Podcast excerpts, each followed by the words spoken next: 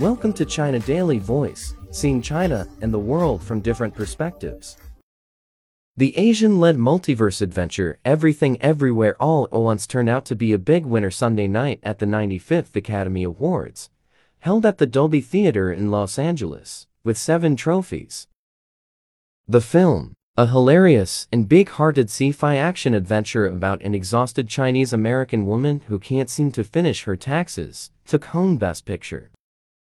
The film's Chinese-Malaysian actress Michelle Yeoh took home Best Actress in a leading role for her performance, becoming the first Asian woman to win an Oscar in the category.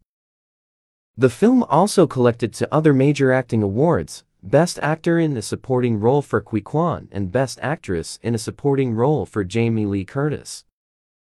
In addition, it also won Best Directing and Best Original Screenplay for Daniel Kwan and Daniel Scheinert. Paul Rogers walked away with the Best Film Editing prize for the film.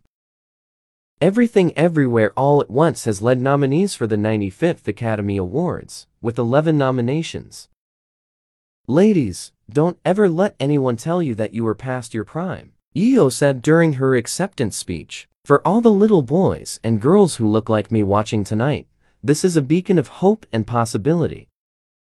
All Quiet on the Western Front, the second biggest winner of the night with four Academy Awards, became the third German film to win Best International Feature Film. The film also won Best Cinematography, Best Production Design, and Best Original Score.